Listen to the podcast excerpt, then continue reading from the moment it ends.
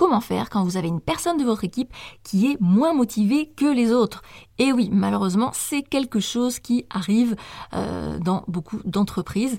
Et donc, comme c'est une question qu'on me pose très régulièrement, j'ai décidé de vous en parler dans cet épisode et de vous donner évidemment mes petits conseils. C'est parti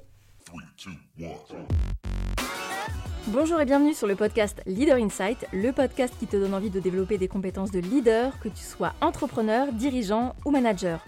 Je te donne des outils pratiques pour booster ton leadership. Je suis Audrey, vulgarisatrice scientifique sur la chaîne YouTube La Psy qui parle et aussi consultante en leadership pour dirigeants et managers. Ma mission, c'est de partager avec toi ma passion pour la psychologie appliquée au leadership et au management. Alors j'espère que dans ce podcast, tu trouveras ce que tu es venu chercher et bien plus encore.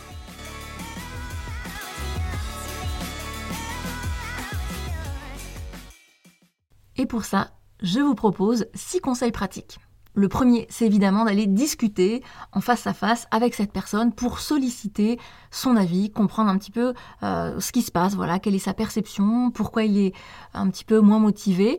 Euh, peut-être une première question que vous pourriez poser, c'est non pas pourquoi es-tu moins motivé, mais comment tu te sens dans l'entreprise, comment tu te sens dans ton travail, quels sont les points que tu apprécies, ceux que tu apprécies moins. Comme ça, déjà, on démarre avec un petit état des lieux. Ensuite, vous pouvez lui faire part de votre sentiment. Euh, vous avez la sensation qu'il est peut-être moins motivé euh, et je vous invite là à mettre des mots, à expliquer ce que veut dire motivé pour vous. Qu'est-ce qui vous a amené à croire, à penser que ce collaborateur était moins motivé que les autres? Appuyez-vous sur des données factuelles, euh, des éléments précis qui ne pourront pas être vraiment remis en cause par votre collaborateur.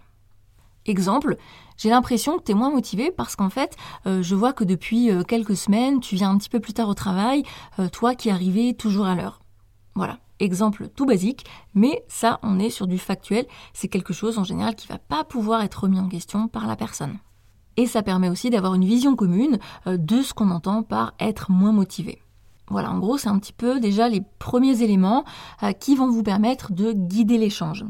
Mais je vous disais qu'il y avait six conseils. Et donc c'est pour ça que je voulais aussi euh, vous aider à bien préparer cet échange en vous donnant quatre pistes, quatre tips si je puis dire.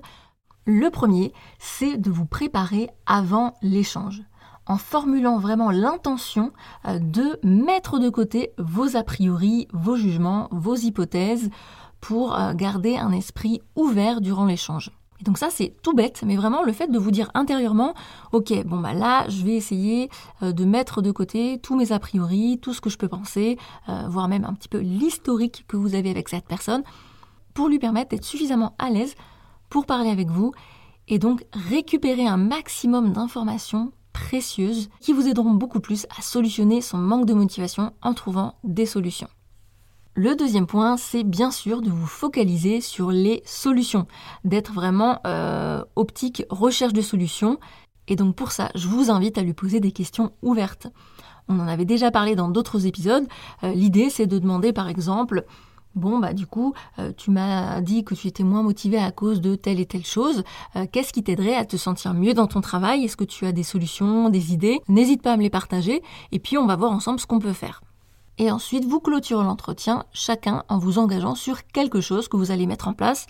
Alors ça peut être euh, des actions euh, concrètes, euh, mais ça peut être aussi tout simplement le fait de se donner rendez-vous d'ici X jours pour reparler de ça et voir un petit peu comment on peut avancer ensemble concrètement.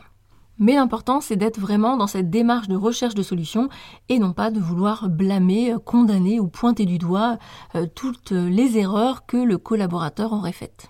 Sinon, ça va se transformer en procès, la personne va se refermer comme une huître, ne va pas se sentir à l'aise, et globalement, bah, personne ne sortira gagnant de cette affaire. Le troisième point, c'est de ne surtout pas s'attendre à ce que le problème soit résolu tout de suite. Oui, c'est un peu surprenant dit comme ça, sachant que juste avant je vous ai dit chercher des solutions, mais attention, il se peut que parfois, eh bien, euh, la solution ne vienne pas de suite, donc gardez juste en tête que bah, là, l'objectif c'est d'échanger, c'est de, comment dire, dégrossir le terrain, euh, dialoguer, recréer une connexion avec cette personne. Et ce premier entretien sera peut-être simplement une amorce de solution. Euh, et la solution concrète, on va dire, va venir plus tard. Pourquoi je mets l'accent là-dessus? Parce que sinon, vous allez vous sentir frustré et euh, le risque évidemment, c'est de baisser les bras ou de renforcer votre jugement négatif par rapport à cette personne. Et le dernier point, qui rejoint un petit peu le précédent, c'est de ne pas s'attendre nécessairement à ce que la personne trouve tout de suite une réponse. Et oui, parce que là-dessus, on n'est pas tous égaux, et je dirais même que le plus souvent, notre cerveau fonctionne un petit peu comme un moteur diesel. Il a besoin d'un temps de chauffe. Donc, euh, à ce niveau-là, peut-être que votre collaborateur aura besoin d'un petit délai, d'un petit temps de réflexion. Et finalement, ce premier entretien sera, comme je vous le disais, une petite amorce d'échange et que le véritable, entre guillemets, entretien se passera euh, peut-être, je sais pas, une semaine, 15 jours plus tard, parce qu'il aura eu le temps de réfléchir aux questions que vous lui avez posées et donc de formuler euh, ses ressentis ou des pistes de solutions. Et maintenant, si on résume tous les conseils que je vous ai proposés. Le premier, c'est évidemment de vous mettre dans un état d'esprit d'ouverture et donc de chercher à comprendre plutôt que de juger ou de vouloir changer le comportement de votre collaborateur. Ensuite, sollicitez l'avis de votre collaborateur à l'occasion d'un échange en cela seul. Être vraiment ouvert durant l'échange en mettant de côté tous ses a priori ou ses hypothèses. Se focaliser sur la recherche de solutions plutôt que de vouloir blâmer la personne ne pas s'attendre à ce que le problème soit résolu immédiatement. Et le dernier, laisser un petit temps de réflexion à votre collaborateur pour qu'il puisse avoir le temps de réfléchir à vos demandes. Voilà pour cet épisode, j'espère qu'il vous sera utile. N'hésitez pas à me faire vos retours. Vous pouvez euh, tout simplement déjà me soutenir en mettant 5 étoiles sur le podcast, en allant sur votre plateforme préférée, Apple Podcast, Deezer, Spotify ou autre. Vous cliquez sur la cinquième étoile et hop, tac, comme par magie, mes évaluations sont plus positives, ce qui permet aussi de faire connaître mon podcast.